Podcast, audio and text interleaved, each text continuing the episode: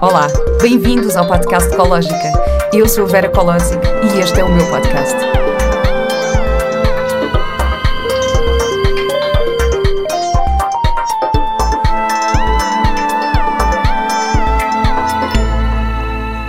Olá e bem-vindos a mais um episódio do podcast Ecológica. Hoje tenho o prazer de ter comigo a Sofia Batalha. Sofia Batalha é mamífera, autora, mulher-mãe e tecelã de perguntas. Desajeitada poetisa de prosas, sem conhecimentos gramaticais. Peregrina entre paisagens interiores e exteriores, recordando práticas antigas terrestres, em presença radical, escuta ativa, ecopsicologia, arte, êxtase e escrita autora de sete livros e editora da revista online e gratuita Vento e Água. Autora também do podcast Remembrar os Ossos e Conversas de Alemar. Olá, Sofia. Olá, Vera. Eu sinto que esta introdução, esta biografia escrita por ti, que tu me enviaste, é pura poesia. Sério, eu, eu, ontem estava aqui a ler estas palavras e pensei, não, vou adaptar um bocadinho para ficar mais prático. Eu, mas isto é tão bonito, eu vou mesmo só dizer isto, eu só quero dizer estas palavras lindas. obrigada, obrigada. Eu, eu, para mim é importante clamar o nosso lado mamífero, porque é tudo isso que somos. E, e, e, e, eu não me considero especialista de nada, não me considero. Sou, sou simplesmente isso, sou simplesmente mãe, sou uhum. simplesmente mulher, com toda a diversidade e, e, todo o valor que isso tem, não é? Obviamente. Mas, um, mas sim, é, é de facto nesse lugar que eu me, que eu me vejo e sem conhecimentos gramaticais. Sem conhecimentos gramaticais. Isto é lindo.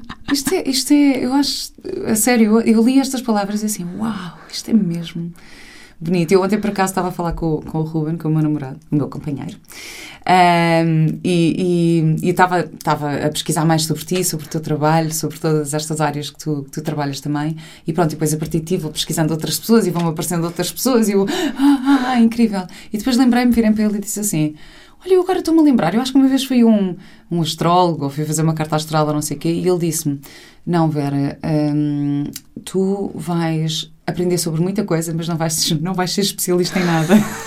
E eu, pois é verdade, mas eu não me importo nada. Porque então com este podcast eu estou aqui neste lugar também de, de pesquisa e eu adoro descobrir todas estas coisas que os convidados me trazem na verdade não me estou a especializar em nada. Talvez o, o coaching vá e, e, a neuroestratégia seja assim a área que eu estou mais imersa, mas, mas no entanto eu gosto mesmo aprender, aprender, aprender. Sim, aprender. sim, e a essência da vida é essa, é aprender, é ligar, partilhar, conversar, dialogar, ouvir, sentir e no fundo tem a ver com essa subjetividade, não é? Do que é que cada relação nos traz, cada lugar nos traz. E, e eu, eu acredito mesmo que o nosso valor enquanto pessoas pessoas, ou seja, não, não, estou a falar de comunicação transacional, uh, onde nós somos isto, não, é, os títulos. Nós somos muito mais do que os nossos títulos.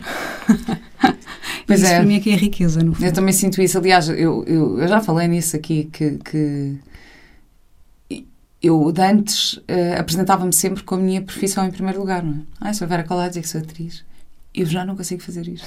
Eu agora digo, não, eu trabalho como atriz, eu tenho um podcast, eu, estou a estar coaching, estou a estar não sei o quê, tipo, estou a comunicação não violenta, já fiz algumas coisas, sou formadora também, sou, estás a ver? Já, já, não consigo só... Um, já não consigo só, só definir-me pela, pela profissão, não é? Por aquilo que fazemos. Já, também já tinha falado sobre isso aqui. Mas olha, sobre esta poesia linda uh, que eu sinto que disse aqui, o que é para ti a poesia da vida? É mesmo a própria vida, é honrarmos a própria vida a cada momento. E isso, um, isso na verdade é, é o sagrado da própria vida. Hum. E nós muitas vezes, principalmente aqui na cultura em que vivemos, é? somos aculturados que o sagrado tem um lugar e um tempo específico, em que há momentos que devem ser uh, e há lugares que são. E para mim o sagrado não é um monolito. Hum. Não é? Portanto, e não tem nem uh, contenção temporal, nem contenção espacial. O sagrado é a vida. Mas o sagrado também, e a poesia da vida, é também esta diversidade. Ou seja, nós também vivemos assim nesta dimensão um, muito transcendente, é? em que estamos, estamos sempre à procura do, do além, sempre à espera de encontrarmos mais algo, sempre à procura de uma, talvez, perfeição, sempre nessa expectativa. E, e para mim, a desconstrução disso é essencial, hum. porque o sagrado não está lá, a poesia não está lá, está aqui. A cada batimento do coração está aqui, a cada respiração está aqui, a cada toque. E, e essa presença, para mim, é que é poesia. Pois é, eu estava agora aqui a partilhar contigo que, estava, que hoje foi o primeiro dia de escola do meu filho, no primeiro ano. Eu fiquei assim super emocionada.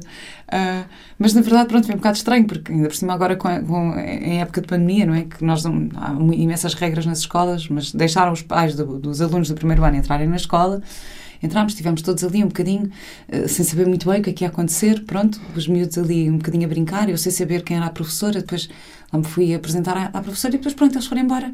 E foi assim, foi tudo super repentino e eu de repente fiquei assim super emocionada.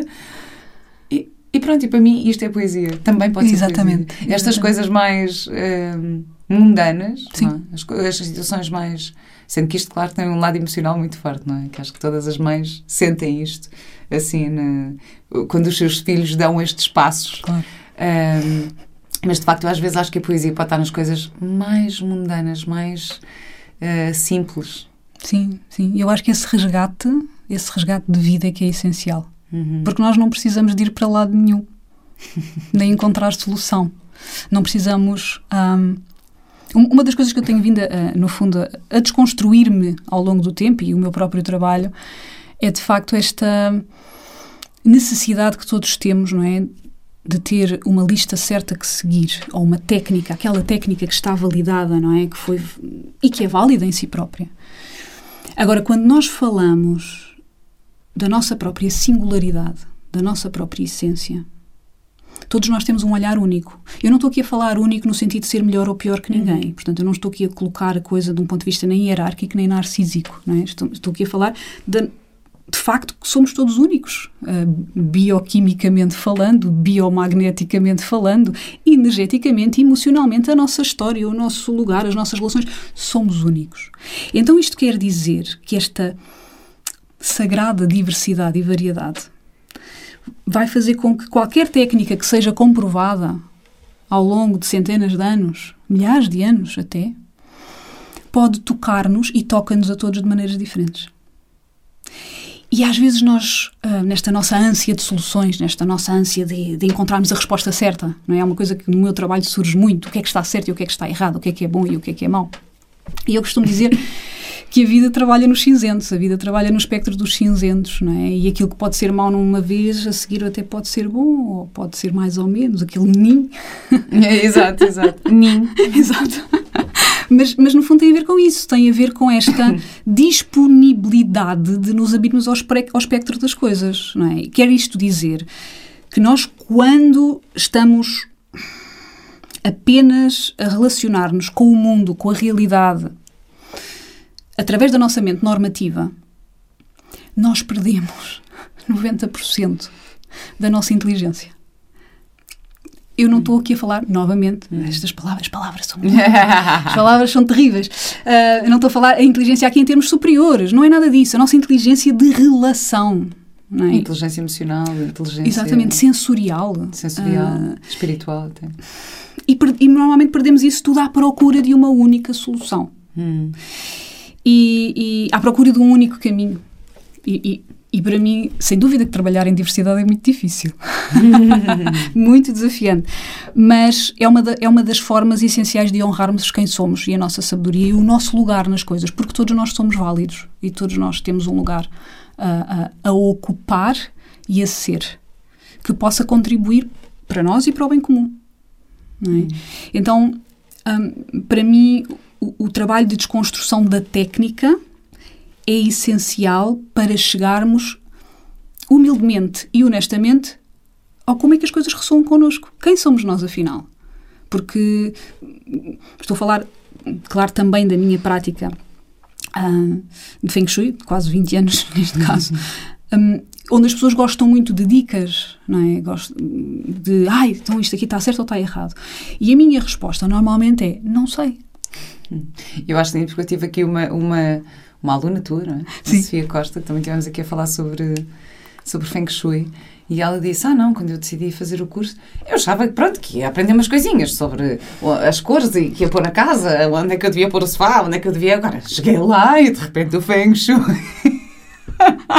um, e, e que, e, por acaso, é, é engraçado, não é? Tu, tu estudaste o Feng Shui mais tradicional e depois adaptaste-o ou, ou já estudaste um método mais... Uh... Não, estudei, estudei Feng Shui clássico. Uhum. Feng Shui clássico é todo um mundo, portanto há muitas escolas, muitos métodos, muitos mestres. Um, estudei uma variante de Feng Shui clássico e que a pratiquei durante cerca de sete anos. Um, e, e, depois há um momento, e eu lembro-me particularmente deste momento, em que estou numa consulta em casa de uma pessoa e nós no Feng Shui Clássico temos uma série de contas que temos que fazer. Temos uma série de fórmulas, temos uma série de observações, temos que saber uma data de caracteres, ou seja, aquilo é quase, é quase não, é matemática. Pronto. Então nós fazemos as medições, fazemos as contas, etc. E aquilo dá um resultado e eu estou no meio de fazer aquela coisa toda e eu lembro-me perfeitamente de olhar para a rapariga e assim, mas eu não sei quem é esta pessoa. Hum. Ou seja, eu estou aqui, a, a, a, no fundo, a sustentar-me nesta técnica, que é válida. Eu não estou a dizer que a técnica está errada, eu não sou ninguém para dizer que algo está errado. Mas não me dá, ou seja, estas medições e estas fórmulas não me dão a noção de quem é que está aqui. Quem é esta pessoa que se está a relacionar diariamente, intimamente com este espaço. Uhum. E a partir do momento em que, que isso me, me, me, cai, tipo aquelas moedinhas. Yeah, cai a ficha logo. De repente, assim, bem, há todo um terreno inexplorado uh, dessa dimensão individual, emocional, energética, sagrada, no fundo, dessa, dessa relação íntima de nós com os nossos espaços. Então, a partir daí, começa a viajar. Eu tive essa experiência, eu tive uma. Um, eu tinha um consultor de Feng Shui mais clássico e que me fez, um, fez, fez uma análise um ano e depois fez outra consulta no outro ano. A casa era alugada, portanto havia muitas coisas que eu tinha mesmo que adaptar, não é? Porque há coisas que não dá para fazer. Mas lembro-me depois no segundo ano ele disse: Ah, pois não, aqui seria bom ter uma fonte nesta zona. E eu: Isto é o quarto do meu filho, esquece, eu não vou ter.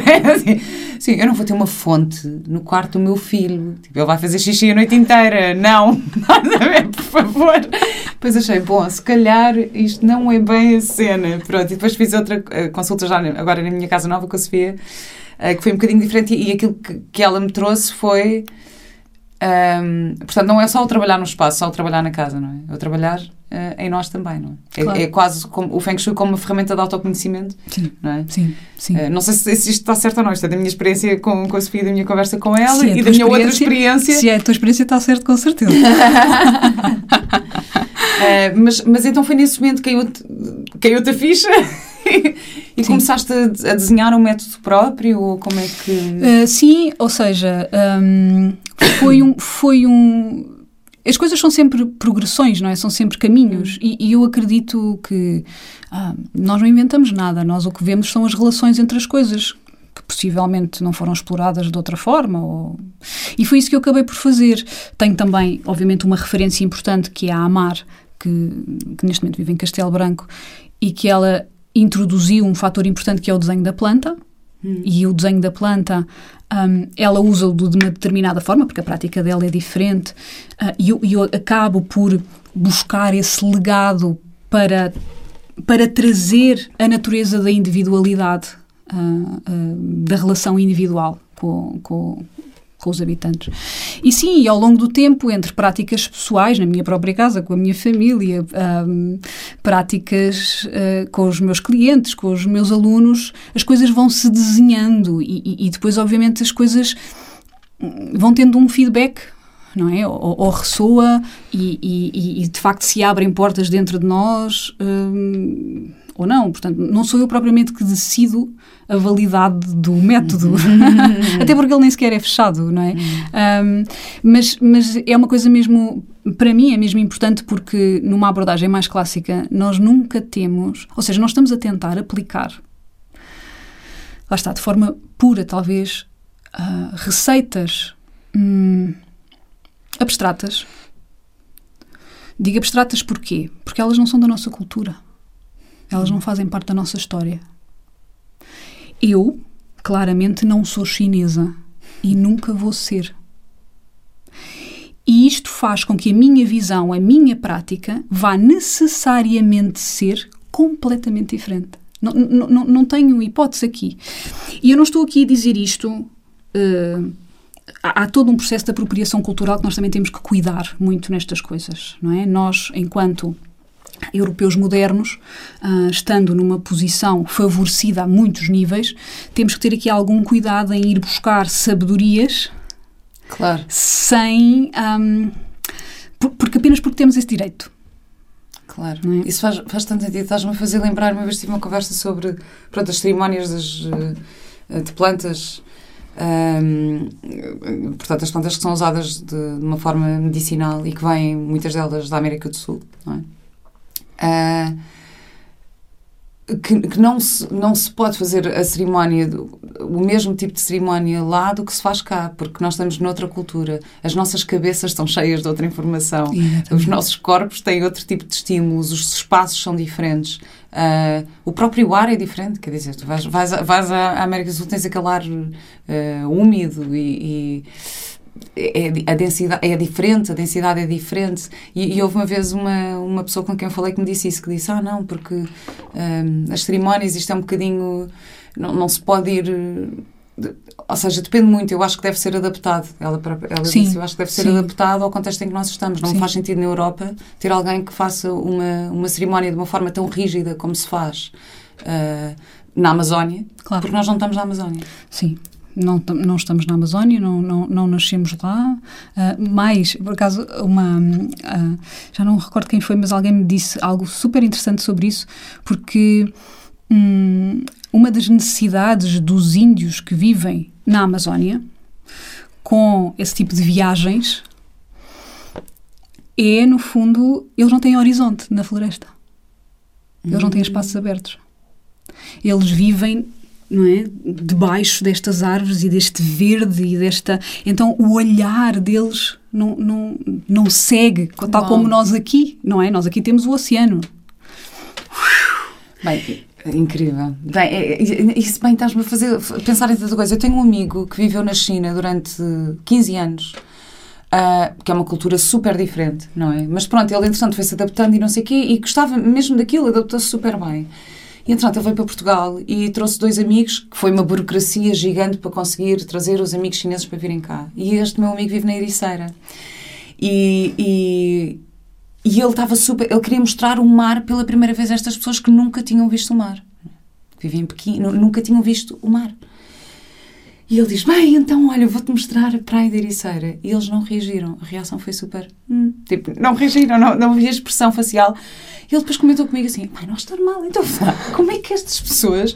Eu não, não, não. Eu, eu pensei assim, ok, não quer dizer que eles não estejam a sentir, eles têm outra forma de se expressar, não é? Claro. Da mesma forma que às vezes vemos um filme asiático, quer dizer, vais ver uma, uma atriz europeia com uma atriz asiática e tu dizes, ah, até não tem expressão, Mas não, há de facto uma forma diferente de sentir as coisas, de expressar as coisas. Portanto, Uh, eu acho que faz todo o sentido adaptarmos um bocadinho estes, claro. Claro. Uh, este conhecimento, esta sabedoria sim, uh, sim, sim. que vem de outras culturas para as culturas onde estamos. Adaptar e honrar a sua origem. Claro. Não é? Claro. Sem desrespeitar, claro, é? Exatamente, exatamente, exatamente. Mas então uma, uma das necessidades dos índios Exato. é que como eles estão fechados entre aspas, não é? Naquela, naquela, naquela floresta densa, eles usam as plantas para ver mais longe. Uau! Eles usam as plantas para alcançar o horizonte. Ou seja, o que, e as plantas são nativas dali. A receita é nativa dali. Então aquela é uma necessidade daquele lugar, daquele contexto, daquele ecossistema, daquele bioma. Hum. Então, quando nós trazemos isso para aqui, onde temos o horizonte que chega, o que falta possivelmente, não em todo o território português, porque é muito variado em termos topográficos, obviamente, mas a, a coisa muda muito. Não é? é. Então, já temos que fazer uma receita ao contrário, que nos faça ficar mais dentro da floresta. Sempre que nos faça fechar este mar e ficar um bocadinho mais dentro. que nos ajuda a conectar, pelo que menos. Nos ajuda a conectar. Agora, claro. todos os territórios têm as suas plantas, eh, têm as suas, os seus portais, não é? Claro. Um, não acho que Isto é apenas uma opinião, como é óbvio. Não acho que nós, para sentirmos a sacralidade das coisas ou para vermos mais fundo ou mais para além, precisemos dessas chaves. Um, exatamente porque quando nós uh, seguimos esse caminho, nós estamos a olhar para o mundo segundo o interlocutor daquela receita, daquela planta, daquele cogumelo, daquela. Então é, é como se fossem um, uns óculos, é como se fossem umas lentes. Então, sim, é o nosso professor, é o que eles dizem, não é? São os nossos professores. Claro que sim. E eu acho que essas experiências são valiosíssimas em termos de aprendizagem, em termos de presença. Mas não, não, não pessoalmente, não sinto que seja necessário. Claro. Enfim, nem sempre nem nunca, mas não sinto que seja necessário para a nossa aprendizagem, para a nossa sabedoria. Nós conseguimos lá chegar através das nossas lentes, ou sem lentes, idealmente. Claro, claro, claro. E temos, e temos eh, ferramentas que são transversais uh, ao mundo inteiro e a todas as culturas. Temos a respiração. Exatamente. Temos Exatamente. o parar, temos o, o olhar, temos, temos o, o, fechar os olhos. Sim, Temos o escutar. Quer dizer, estas temos o nosso corpo, as nossas sensações, tudo isto são ferramentas sim. valiosas e úteis uh, e que sim, e, e, que podemos usar, se calhar, técnicas, entre aspas, que vêm de, outras, de outro tipo de culturas, uh, mas na verdade isto é transversal é, claro. à nossa espécie, não é? claro, é? Portanto, claro, claro. Uh, faz sentido, sim. Que Eu... é, to é toda a sabedoria somática. É? Claro. Toda, toda a sabedoria que, que está contida no corpo um, só por caminhar, uhum. só por dançar, só por acordar de manhã. Claro. então, no fundo, é essa. É, assim, para mim, para mim é, é aí. Uhum. Para mim é aí, é nessa relação.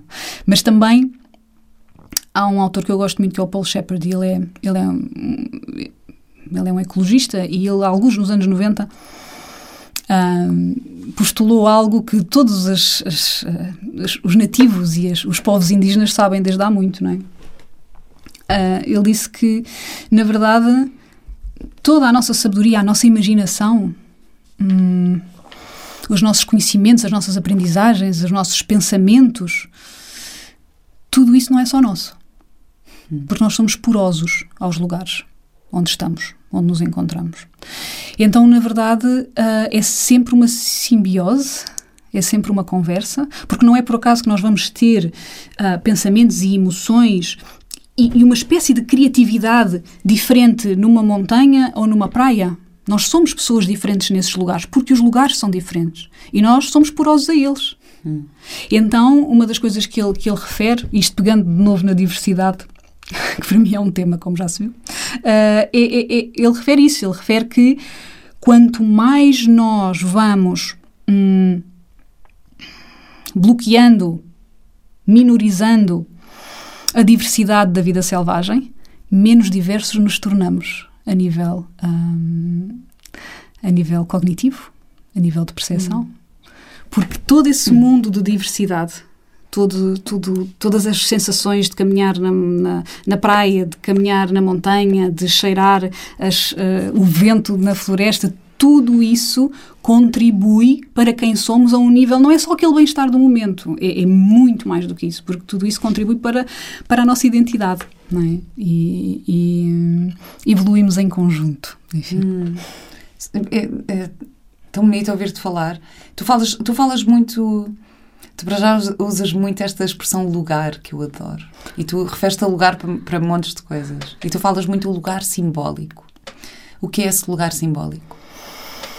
Hum, primeiro, uh, se calhar, vou, vou, tentar começar pelo início, assim, okay, muito okay, brevemente. Então sim, sim. E se fiz que eu me alongo, corta-me, porque eu, eu, pronto, eu com as formações estou habituada a falar muitas horas seguidas, portanto, posso me exceder. E se eu me exceder, interrompe-me, por favor.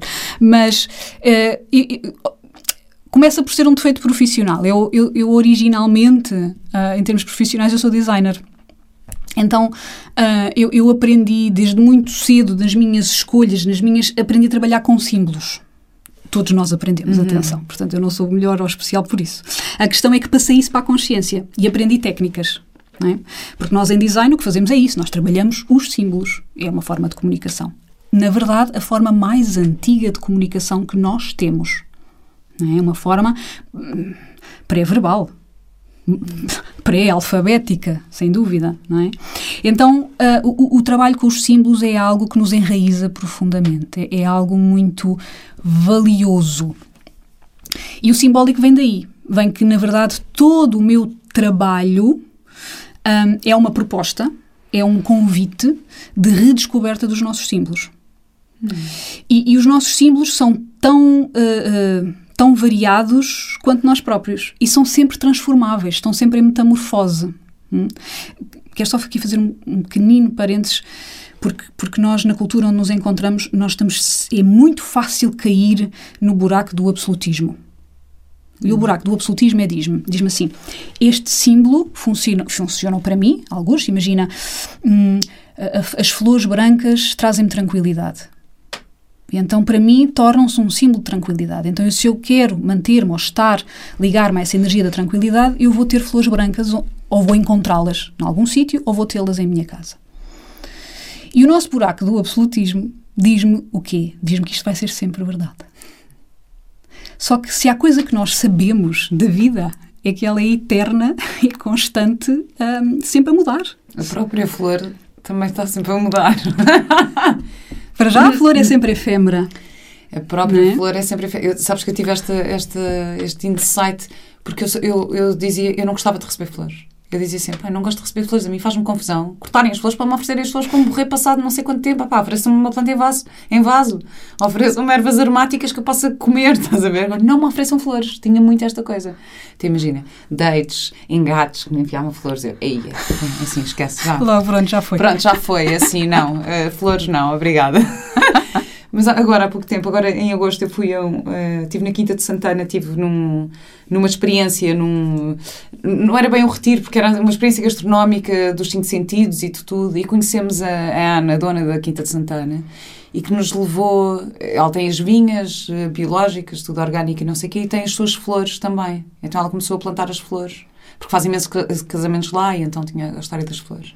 E a paixão com que ela falou das flores e das flores orgânicas e, e de como ela faz os arranjos e ela diz e cada flor tem um movimento específico e cada flor tem isto e, e a, it's a, a, withering moment. Ela uhum. diz it's a withering moment. Uh, uh, ela diz é porque tu tens a, a flor e pões as flores uh, na jarra e ficas a olhar para elas, podes só contemplar, está sempre a mudar e no dia seguinte vai ser uma coisa. It's a moment, é este momento e de repente eu, ah, pois é, vou passar a olhar para as flores assim. E no dia seguinte ofereceram-me um arranjo de flores.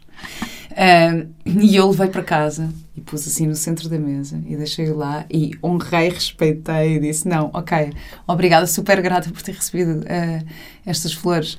Uh, Testemunhaste de, forma, de, de forma diferente. E, e, na verdade também fiz muito essa relação, que é claro, então se nós estamos, se eu estou em constante mudança, se nós estamos em, em, em constante mudança, uh, é como esta coisa da, da, opinião, não é? Imagina, eu dizia, ai, mas ela tem uma forma muito poética, mas a minha opinião é que eu não gosto de receber flores. Não gosto. Eu sempre disse que não gosto, eu não gosto. Quer sim, dizer, sim. e não me permitir sim, uh, ser uh, moldada também com esta informação linda desta pessoa que eu estou a receber. E de repente claro. assim, ah, uau, eu mudei de opinião. Olha, acabei de mudar e que valioso é essa, essa porosidade, acabei, não é? Acabei de me relacionar com este, com, com este ato, com este gesto, de uma forma diferente. Depois ela disse uma coisa linda, disse uh, o, ato, o gesto de oferecer uma flor e de receber flores.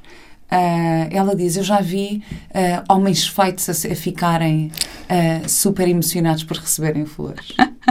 É, eu achei isto tão lindo, não é? Como de facto este, este gesto e esta flor tem este impacto e este poder. Sim, sim. Relembram-nos da delicadeza também, não é? Da fragilidade das coisas. E eu de repente comecei a olhar para isto mesmo de, de outra forma. Desculpa ter-te interrompido nesta conversa não, não, dos símbolos e disto tudo. Adorei, mas, adorei. Mas adorei. acho que isto. Sim. Portanto, sim, ok, as flores brancas uh, fazem sentir paz e tranquilidade. Hoje, se calhar amanhã, se calhar exatamente, amanhã. Exatamente, exatamente. Então, então é no fundo honrarmos a nossa própria evolução simbólica e honrarmos as mudanças. Não é? Porque ah, os romanos têm um, um, ditado, que eu não sei falar latim, portanto não sei dizer em latim, ou tinham, não é? Hum. Ah, em que diziam, é uma coisa muito simples, que diziam o seguinte: quem tem um símbolo consegue transformar. Hum. Isto para mim é poderosíssimo. Isto é uma, são inscrições romanas que existem em vários sítios. Quem tem um símbolo consegue transformar. E para mim é isto mesmo: os símbolos são chaves de transformação, se nós assim o permitirmos. Hum. Então, os símbolos são tão vivos quanto nós. E é claro que temos símbolos culturais, símbolos religiosos, símbolos históricos, mas depois temos a nossa própria história. É? E é daí que as coisas brotam. Hum. Então o trabalho, o, o, trabalho simbólico é um trabalho, um, para mim, de, de, de tradução.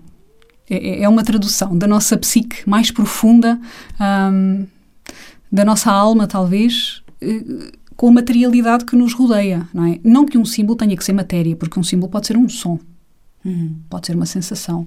Não é? Portanto, não, não, não, tem que ser constantemente só e apenas traduzido num objeto ou, ou, ou, ou em matéria.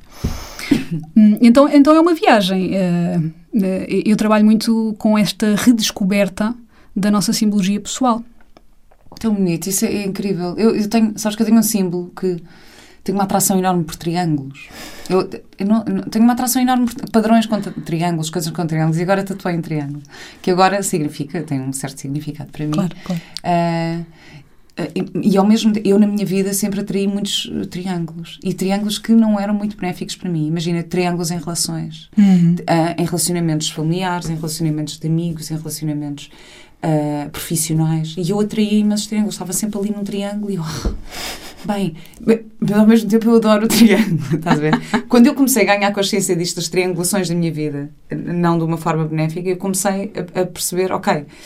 Uh, como é que eu me podia relacionar com estas triangulações de uma forma mais saudável ou evitá-las a nível de relacionamento. Mas eu continuo a gostar muito deste símbolo, estou sempre. Um, e tatuei-o agora. Pronto, é, agora. É, um, é um símbolo de um, do, de um, dos propósitos, na verdade, não é? Mas, isso, mas essa, esse pensar sobre essa observação que tu fizeste é um trabalho simbólico. Hum. Porque, vamos lá ver, não é um facto objetivo é uma observação da cadência, da experiência da tua vida e aquilo que ela te vai retornando em termos de padrão. Hum. E o que tu encontraste foi o quê? Foi a chave, foi o triângulo. Está presente aqui, está presente ali, está presente ali, está presente ali. Mas isso, o que tu trouxeste também é muito importante porque não faz do triângulo mau. Ele não é nefasto. Ele é e está presente. Então, isso é, isso é muito importante relativamente aos símbolos. É, é, novamente, o buraco do absolutismo às vezes é muito complicado. Hum. Porque nós tendemos a, ah, só pode ser bom. Não, não, não, não, não. Não. Para ser vivo, tem luz e sombra. Hum.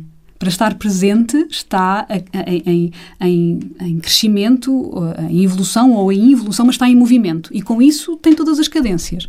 Não é? E então, nós, nós muitas vezes uh, bloqueamos ou exilamos o processo natural das coisas uh, por medo. Não é? Então não, não, não, permitimos que os nossos símbolos evoluam. Não... Estava-me a lembrar aqui de um, de um, exemplo de uma senhora uh, que ela era viúva já há muitos anos, de uma consulta que fiz, e um, ela era viúva já, na altura, já há uns 5 anos, e, e, obviamente a morte de um parceiro de vida não é algo que se, uh, se ultrapasse, não é? Uhum. É, é, é, algo com que nós a, reaprendemos a viver, naturalmente, não é? Um, isso depois é outro tema da nossa sociedade, também não sabe viver o luto, mas isso é outro tema. Bem, mas, mas então ela estava de facto muito fechada no seu, no seu luto. Um, e eu na altura perguntei-lhe o que é que o que é que estava inacabado na vida dela. E ela mostrou-me uma figura, era assim, uma figurinha de vidro, daquelas, era um pássaro e alguém lhe tinha oferecido esse pássaro quando eles se casaram. Foi uma prenda de casamento. Uh, só que o pássaro tinha caído alguns no tempo e só tinha uma asa. E então ela. piada com este Sim, sim, eu também. Porque é muito forte, na verdade. E ela, na verdade, estava a tentar um, sobreviver só com uma asa. Que para um pássaro não é possível. E esta é a, a poesia e a dor de aceitar os fins. Não é? Não, não, não, o aceitar aqui não é, não é, não é só bonito de todo, uhum, de claro. todo. Tem uma poesia associada, sem dúvida, mas é duro. Então eu sugeri-lhe a fazer uma, um exercício, um, um, ritual, porque associado aos símbolos estão sempre rituais, um, em que ela se permitisse dar uma nova vida àquele pássaro. E poderia ser o que ela quisesse. Ela poderia oferecê-lo, poderia destruí-lo, poderia o que ela bem entendesse que o pássaro precisava para seguir a sua viagem, para que ela também seguisse a sua viagem. Um, e ela uh, mandou-me depois uma, uma mensagem, depois passado um tempo, e em que me disse que fez um ritual à, à beira da Nazaré, hum. em que assumiu libertar-se do pássaro e, e, e mandou-o pela, pela falésia ofereceu-o ao mar. Foi chorar, justo. Isto. Um, isto são partes essenciais da vida que nós hum. perdemos.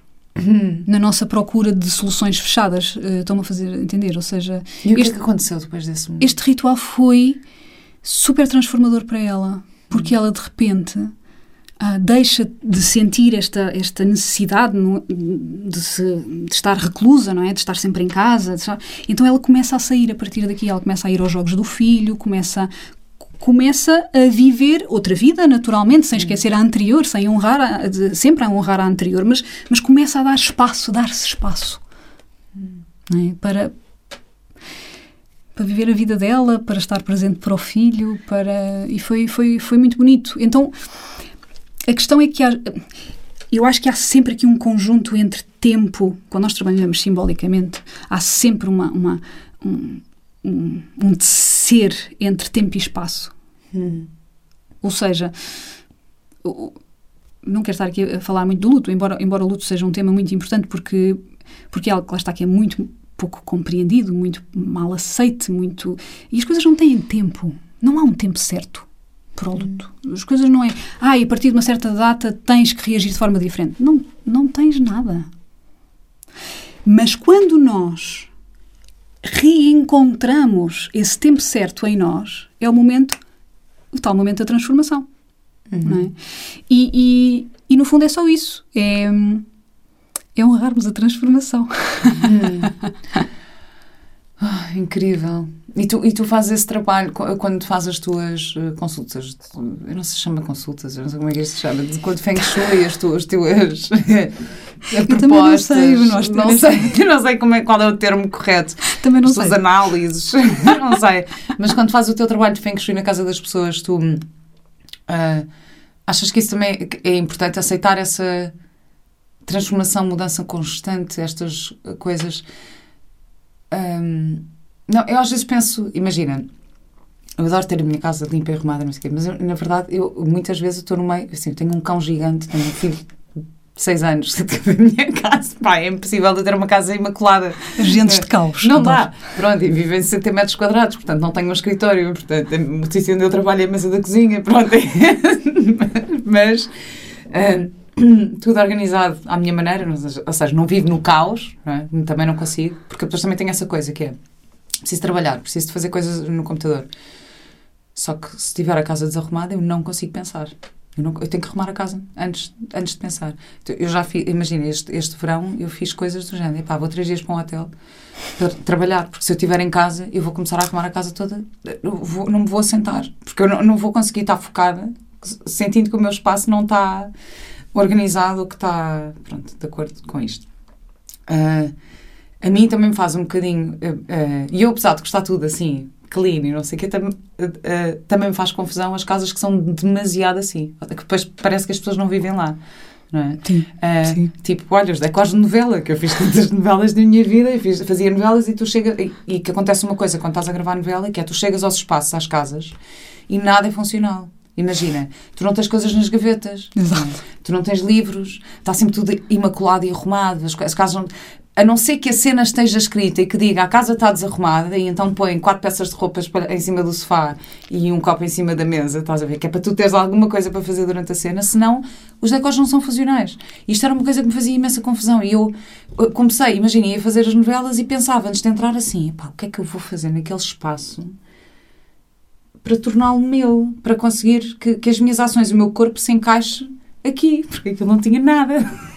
Sim, sim. Uh, sim. Portanto, para mim também, eu, eu, acho interessante esta coisa do espaço estar sempre uh, em transformação. Eu também sou, sou daquelas que tenho aquela, ai não, eu vou imprimir aquelas fotografias para colocá-las na parede. Vá, é aquele plano que eu estou para fazer há não sei quanto tempo. Já consegui, pus agora, eh, há dois meses, pus uns quadros, já estou contente. Ainda não pus as fotografias, mas pus uns quadros. Uh, agora decidi que me vou livrar de uma estante de livros, os livros mesmo. Decidi, encontrei uma pessoa que vai ser mais feliz com aqueles livros do que eu, portanto, estes livros são para ti. Uh, pronto, e, e, e, vou mudando. Sim. Sim. Aliás, na verdade, aliás, eu vou-te confessar o que, é que, o, que é, o, que é que está, o que é que está a acontecer aqui comigo com os livros. Eu tenho bastante enorme com livros de teatro e com muitas peças de teatro. E eu agora estou aqui a, a, entrar noutra fase da minha vida em que estou a dedicar imenso tempo a este podcast, estou a criar um novo projeto uh, que estou assim a dedicar-me de alma e coração e que vocês vão saber em breve. Aliás, já têm um cheirinho do que é que é este projeto uh, relacionado aqui com a ecológica. Um, e, e, e, e, pronto, eu adoro ser atriz, só que eu já não me vejo a, a fazer metade daquelas peças de teatro que eu tenho na minha estante. Só que eu sei que este ato, pronto, o, o irmão do Ruben é ator, tem 22 anos, portanto está no início disto tudo. E eu sei que ele vai ser muito mais feliz com esta informação toda que eu tenho. Porque eu não vou ficar mais inteligente ou mais culta por ter os livros na estante. e ainda por cima, eu tenho imensos livros de desenvolvimento pessoal para ler que eu quero ler. Tu hoje trouxeste-me um livro, eu quero ler o teu livro, tu para ler o teu livro. E se calhar o teu livro vai ser uma prioridade antes de eu, de eu voltar a rever os, os Shakespeares todos que eu tenho lá. Estás a ver? Sim. Uh, e depois eu tenho uma amiga que, pronto, que também é assim mais minimalista e não sei o quê. E ela chega lá a casa e diz: oh, Vera, não há nada que tu não possas eventualmente comprar ou, ou voltar a ter. E eu, pois é, é verdade. Só que eu sei que o momento em que eu der estes livros, isto é um bocadinho um, um, É simbólico. É simbólico para mim. Isto é um passo na minha vida. Sim. Por isso é que eu ainda estou aqui, ando a pensar, a marinar esta ideia, não sei o quê, mas já estou. Só que isto, isto de facto é simbólico para mim, não é? é. Eu, eu, ao fazer isto, eu de repente vou dar os meus livros de teatro, vou ficar com os meus livros em Que são um símbolo da tua identidade? É. é. Da, da, minha identidade que se está a transformar e que se vai transformando e que vai. Sim. Uh, continua a ter os livros de maternidade. Isso. Isso não há como. Pronto, mas imagina, tenho jogos, jogos com mindfulness para, para as crianças. Sim. E tô, tenho muito interesse em ler estas coisas. Sim. Pronto. Mas não tenho tempo para ler metade, na verdade. Sim, as pilhas do ai, que Exato, mas não, tenho, não tenho tempo para ler metade. E, pronto. não, e depois a leitura dos quais antes de ir para a cama, não é? Tu pensas, ai, não, vou ler um bocadinho antes de ir para a cama. Só que eu, por um lado, penso, não, não pode ser uma coisa que eu quero muito aprender porque depois adormeces a meio e não sei o quê. Mas ao mesmo tempo também não pode ser Epá, uma história muito. Eu gosto imenso de ler eh, José, Luís Peixoto e Walter Ugumem e as, as, histórias todas. Pá, mas peguei no livro José Luís Peixoto para ler antes de, antes de dormir e às tantas aquilo era muito a dar, que eu assim, eu não consigo, eu não consigo estar a ler isto agora, eu não consigo. Sim, não, então pronto, não, então vou ler um livro de poesia, vou ler uma poesia antes de ir para a cama, fico a refletir um bocadinho e está feito. Bom, olha, já estamos aqui. mas, sim, mas, mas gostava de pegar em várias coisas que trouxeste Uh, e ainda para responder à primeira pergunta que eu não respondi na totalidade, uh, que, é, que é sobre o lugar simbólico, não é? Sim. Eu fiquei pelo simbólico e agora queria ir ao lugar. E quando tu trazes a dimensão do cenário, é, é, é muito importante. Hum. Porque um cenário é algo que não está vivo. Um cenário é um, uma ajuda, não é? Para o que se vai desenrolar ali, mas não é. Não, não tem os fios, como tu estavas a dizer, não é funcional. Não, é? não, não tem intimidade. É um espaço de trabalho. Recriado para um propósito muito, muito, muito, muito, muito específico. Uh, e, e, para mim, a dimensão do lugar é exatamente o oposto. Ou seja, eu, eu, eu quando começo o meu, o meu trabalho, eu começo, quer dizer, no interior das nossas casas, não é? Que é a partida onde nós temos maior raio de ação, capacidade de decisão, mesmo alugada, nós conseguimos decidir, pelo menos, claro. a cor do tapete e aquelas coisas. Não conseguimos decidir uh, mudar portas e coisas do género. Bem, às vezes. Ou pôr fontes. Enfim, depende. Mas, uh, mas pronto. Mas um, aquilo que eu, que eu. Ou seja, em termos de, de, do meu próprio processo e da minha própria viagem ao longo de todos estes anos, é que, na verdade, as nossas casas, elas estão sempre em algum sítio. Não é? Elas não estão em qualquer sítio. Um, e, e, hoje em dia, com a globalização, com este advento eh, cultural, económico, enfim, político, nós temos, ficamos muito com esta ideia de que podemos ser de qualquer sítio. E, e eu, eu contesto muito essa, essa, essa dimensão, porque essa é uma dimensão abstrata do ser e da vida. E a vida tem sempre um lugar e tem sempre um tempo. Não quer dizer, eu não estou a dizer que nós temos que estar fechados no nosso lugar e nunca mudar. Não é isso que eu estou a dizer. nós sempre fomos nómadas, não é? Portanto, não, não é nada disso que eu estou a dizer. Agora, onde nós estamos é onde nós estamos, ponto. Não estamos noutro sítio. Isto quer dizer que se a minha casa, a minha casa é aqui relativamente perto, este território, este ecossistema, perto do mar, entre a serra e o mar, etc., é o território onde eu me encontro. Eu não estou noutro. Então, mais do que, ou por outra, diria de outra forma, para além de tomarmos atenção à nossa simbologia interna do nosso espaço, que sem dúvida fala de quem somos, não é? Um, e, de, e, e, de, quem queremos ser e de quem não gostamos de ser, fala disso tudo. Temos, sem dúvida, um, eu diria o dever de tomar a atenção onde estamos, num ponto de vista mais alargado. Porque nós uh, dissociámonos tanto em termos culturais. E repara, somos todos privilegiadíssimos aqui, não é? Temos água corrente, temos eletricidade, temos, temos, temos todos os confortos possíveis e imaginários. Mas nenhum de nós sabe exatamente de onde é que vem a nossa água. Hum. Que fonte é que alimenta? Que fontes? Onde é que é tratada? Como é, como é que vem a água que chega às nossas torneiras? E ela vem de algum sítio, isto é matéria, ou seja, isto não é uma exploração um, ou uma. Não, não, são perguntas espirituais, são sim, muito sim, concretas. É esotérico, sim, claro, é mesmo tipo de onde é que vem a água. Exatamente, é exatamente. De onde é que vem a, a, a, energia? Que somos todos dependentes hoje em dia, não é? Precisamos de eletricidade para tudo. Eu costumo até dizer que as nossas casas se tornaram de alguma forma em fortalezas uh, eletrificadas, não é? Um, e portanto, atender a, esta, a este contexto mais alargado é essencial para sabermos onde estamos. Para, novamente, começarmos a integrar-nos em reciprocidade com o tal lugar. E essa, para mim, é a dimensão do lugar. É algo que não nos pertence. Mas somos e pertencemos. Hum. Então não tem a ver com posse, como a minha casa, não é? A minha casa é, é, é uma fatiazinha, é, é, um bocadinho da minha expressão, da minha história, da minha identidade. Se eu tiver o privilégio de ter uma casa, não é? O lugar nunca me pertence. Hum. O lugar está sempre em relação com o que está à sua volta. E nós podemos aprender muitíssimo um, sobre nós quando nos abrimos a esta vivência ou a esta exploração, não apenas dentro de paredes, mas para lá uh, das paredes. Não é uma exploração em controle, ou seja, não é para controlar nada, é, é, é, é para ouvir. Hum. E qual é que tu sentes que é o teu lugar no mundo agora? eu. eu um eu sou filha das pedras. sou filha das pedras. Portanto, um, o meu lugar é, é, é, onde estão as pedras. Eu, apesar de viver muito perto do mar e honro o mar, a mim são as pedras que me, que me, que me, que me puxam e que me trazem e que me sussurram e que me cantam e que me, e que me ancoram uh, de alguma forma. Um, que engraçado. É de facto, os lugares. É, é verdade, tem, tem uma influência em nós. Eu eu percebi, eu adoro praia, adoro mar, mas tenho um respeito enorme, tenho medo de ondas, tenho assim. Uh, só que eu percebi que eu adoro montanha. Não, adoro campo, também adoro estar no campo, mas eu gosto mesmo é de olhar para a montanha. O que eu gosto é de olhar para a montanha. Eu adoro, adoro estar perto do mar, mas olhar para a montanha. E eu percebi isto, também já contei esta história aqui, mas percebi isto numa viagem a Cuba, porque fiz uma viagem de, uh, da Havana para Trinidade de carro. E há uma altura do caminho em que te, tens mar de um lado e montanha do outro, e é incrível. E eu ia só completamente assim, tipo, em estado meditativo ali naquele sítio e percebi: ah, é isto.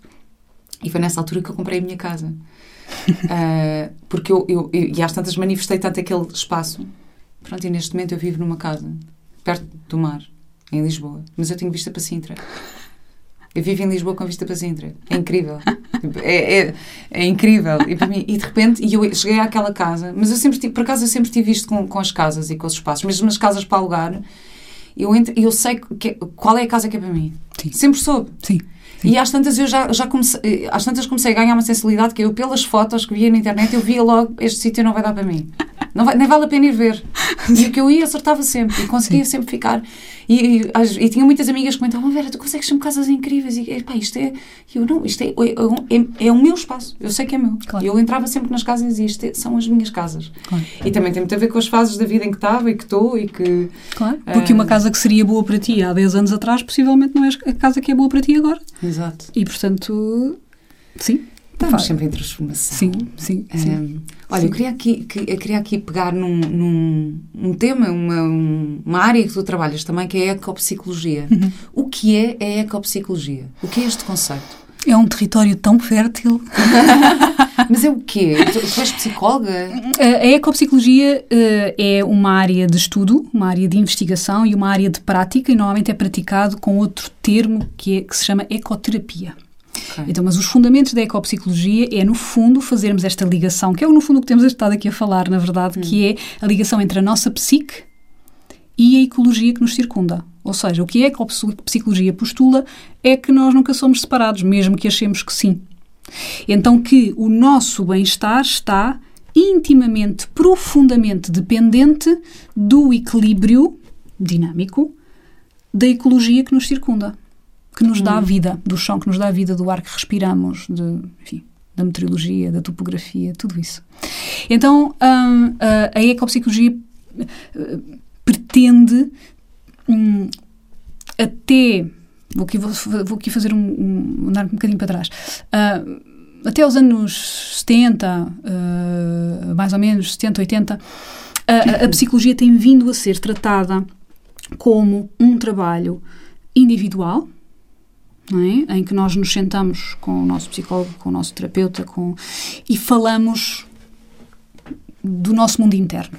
Falamos das nossas, das nossas falhas, das nossas desilusões, das nossas angústias, ansiedades, dores. É? E isso tudo é trabalhado um, a nível individual.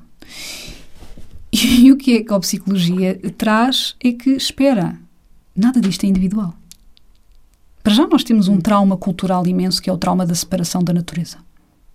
Portanto, culturalmente separámos-nos da natureza e ficámos sem chão. E, portanto, refugiámos-nos na mente. Então, o que é que a psicologia pretende é, é voltar-nos a trazer aqui. Hum. Para quê? Para nos voltarmos a preocupar. para nos voltarmos a acarinhar onde estamos realmente. E é, é, claro que a linguagem da ecopsicologia nunca é uma, uma linguagem antropocêntrica. Portanto, é sempre uma linguagem mais que humana, onde nós vamos ouvir as nuvens, mas também ouvimos as flores. Hum. É? Então, é, é, uma linguagem de relação, no fundo.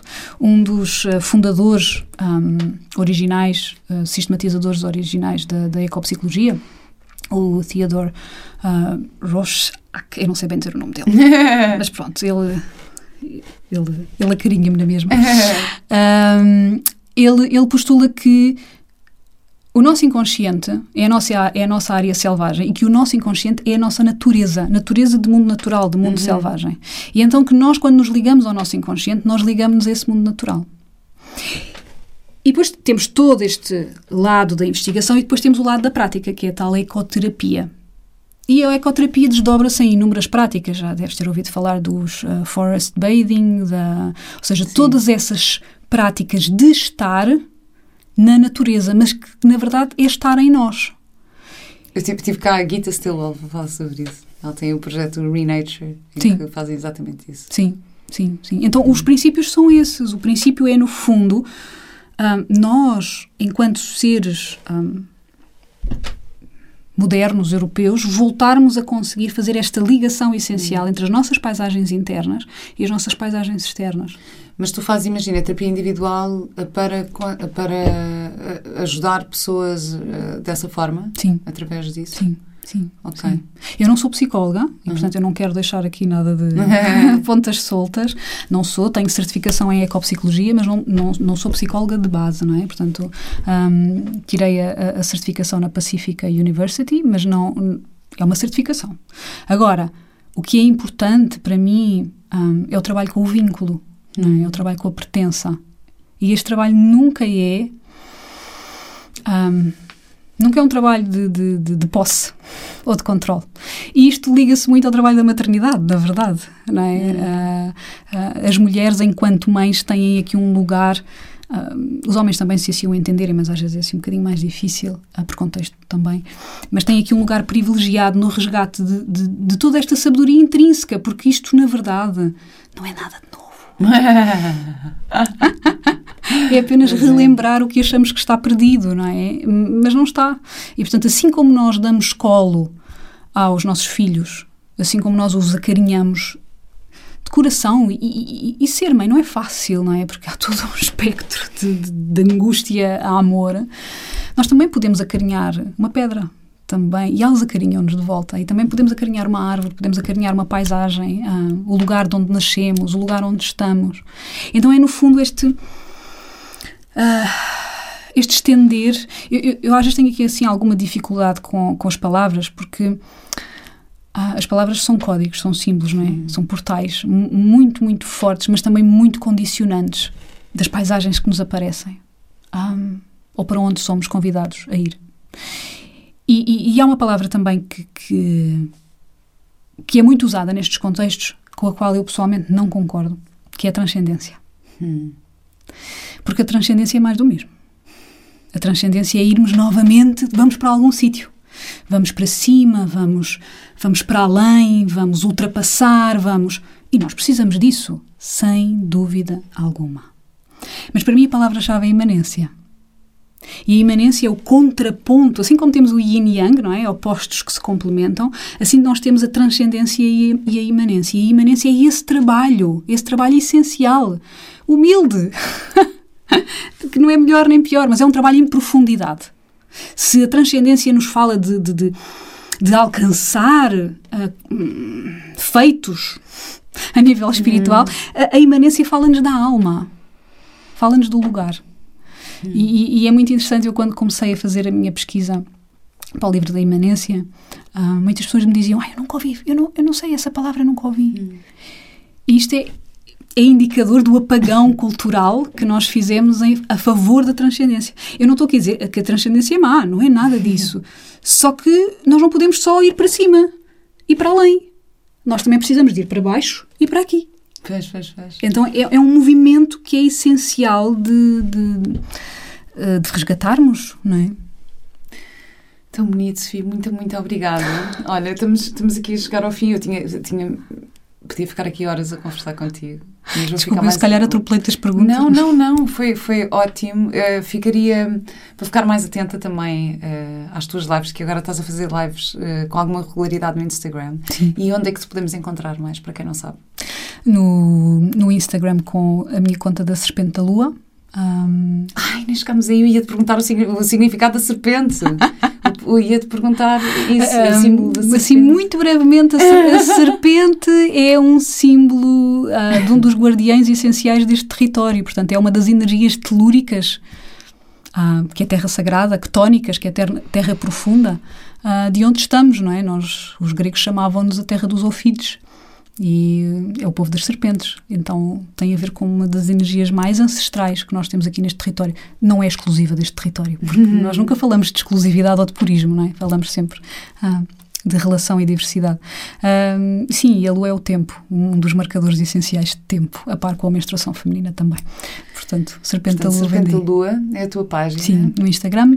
Um, tenho também, tenho também o, o site, serpentalua.com, uh, que é um, é um site gigante, como, já é muito antigo, muitos, muitos, muitos, muitos, sempre a ser renovado, com muitos artigos, muita coisa, muita coisa.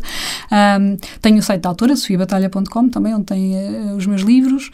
Um, e depois tenho a revista, uhum. que temos está tudo uh, gratuitamente uh, disponibilizado online, que é ventiagua.com também.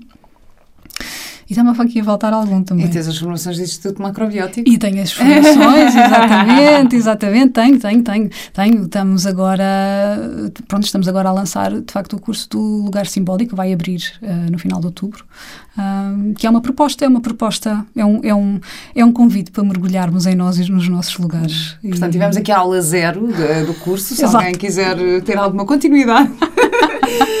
Procuro. Muito, muito, muito obrigada. Sofia, só tenho mais uma, uma pergunta para ti, que é a minha pergunta de sempre, que é qual é a tua ecológica de vida? É a vida. É a vida, a sério, é a vida, é a vida em todo o seu poder, em todo o seu poder, em toda a sua potência. Eu sou reverente à vida e Uhum. sim. Obrigada. Obrigada. E até